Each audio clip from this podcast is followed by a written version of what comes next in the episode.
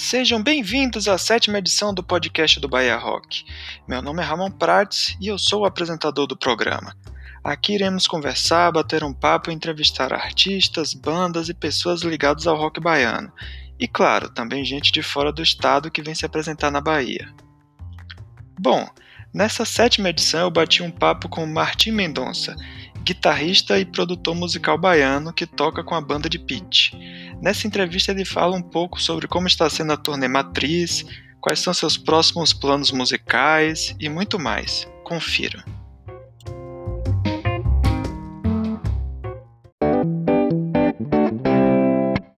Você já gravou discos com projetos paralelos, com Agridoce junto com Pete e o álbum junto com Duda, ex-baterista da banda de Pete. Algum novo plano de projeto solo junto com outros artistas? Tô trabalhando na pré-produção do que vai ser o meu terceiro disco solo. Tô gravando em casa, fazendo umas demos, fechando o repertório, mas ainda sem previsão de quando eu vou realmente entrar em estúdio para gravar. Você já trabalhou como produtor de discos de bandas, como a baiana Plexus. Tem algum projeto novo nessa área? Estou produzindo o que vai ser o primeiro single de um cantor, compositor, instrumentista chamado João, Uh, João é um garoto super talentoso, gente fina, filho do meu grande amigo Lira. E, bom, tô, tá, tá sendo bem divertido. Eu tô bem empolgado com esse trampo aí. Como está sendo a turnê Matriz pelo Brasil? E como está a recepção do público, principalmente com as músicas novas?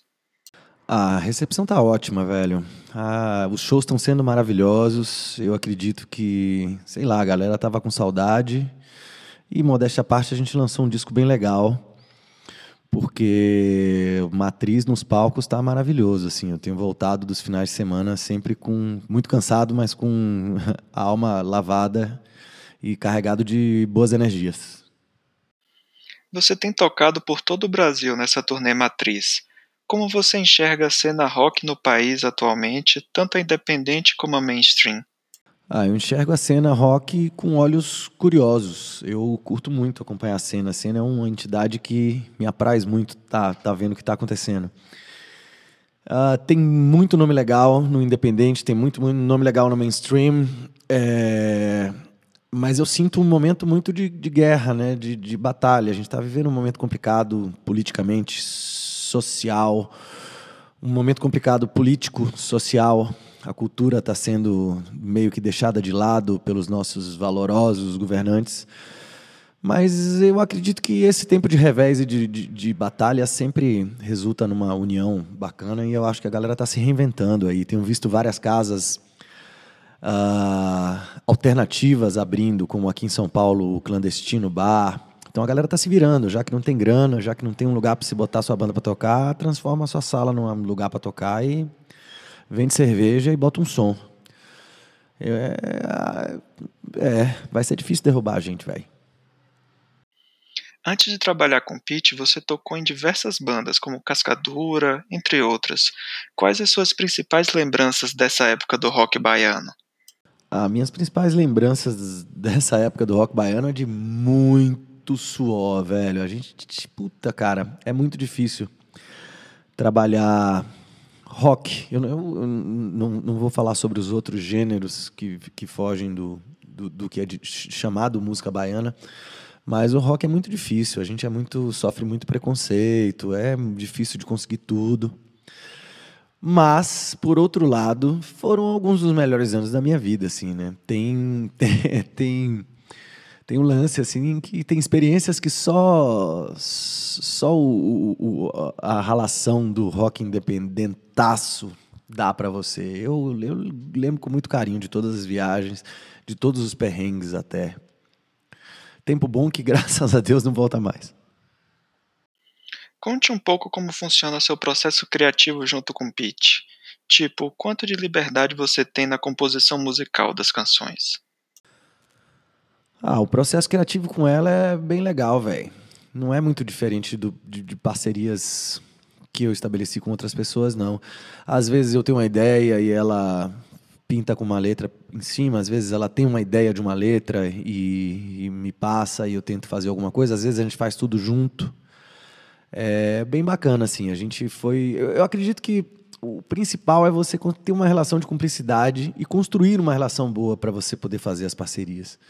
Às vezes isso, acontece instantaneamente, assim. Eu já tive situações de me juntar para compor com pessoas que eu nunca tinha composto antes e foi massa. E tem pessoas que eu já tive essa experiência mais de uma vez e não consigo, não consigo fazer ela ser tão fluida.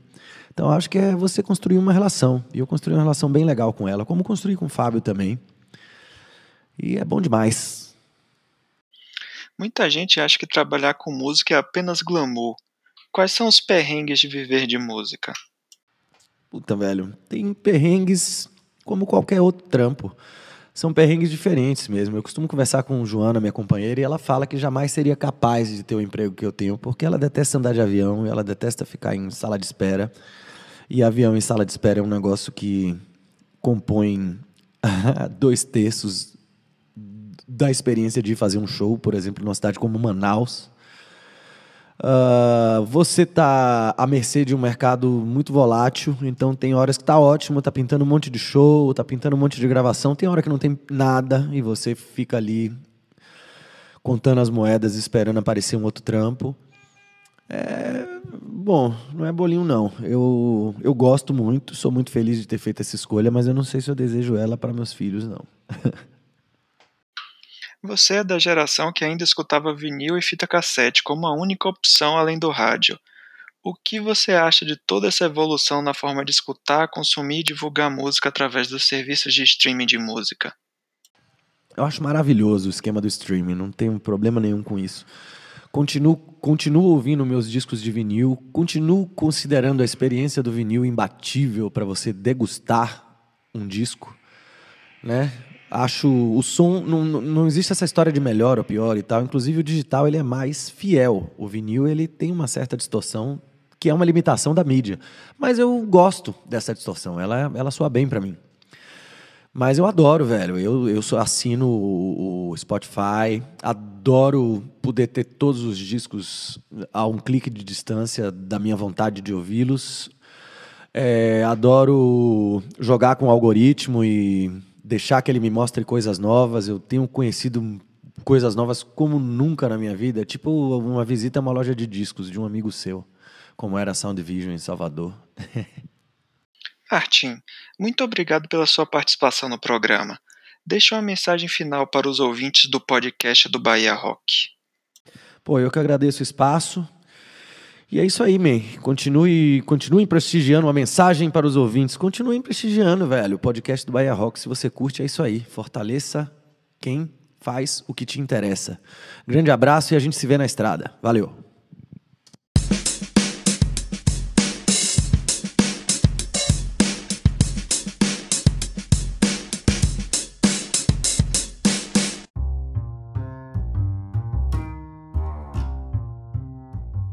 Assim terminamos a conversa com o guitarrista Martim Mendonça e estamos chegando ao fim da sétima edição do podcast do Bahia Rock. Espero que vocês tenham gostado de mais essa conversa. Gostaria de agradecer a Martim pela entrevista e por ter dedicado o seu tempo a responder as perguntas. E gostaria de agradecer também a Paloma Guedes e a Tássia Queiroz por ter ajudado na elaboração das perguntas.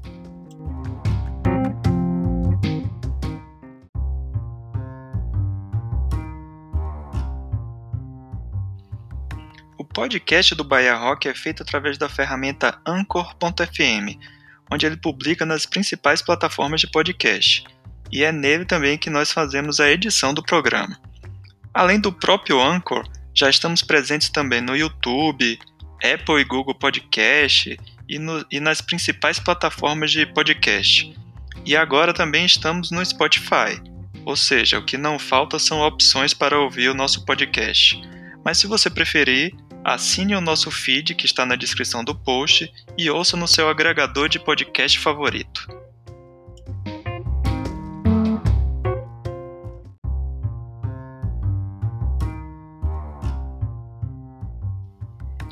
Continuem acessando bahiarock.com.br para ficar ligado nos eventos que vão ocorrer na Bahia, com a agenda completa e também conferir as bandas cadastradas, além das novidades do site. Se você tem uma banda, não deixe de cadastrá-la no site. E também, se você é produtor e quer divulgar o seu evento, cadastre-o lá na agenda do nosso site. E também fique ligado nas nossas redes sociais. É no Twitter é o arroba Bahia Rock, no Facebook e no Instagram é site Bahia Rock. E caso queiram mandar um e-mail, o nosso e-mail de contato é bahiarock@bahiarock.com.br. Então mandem sugestões, comentários, críticas e até o próximo programa. Valeu!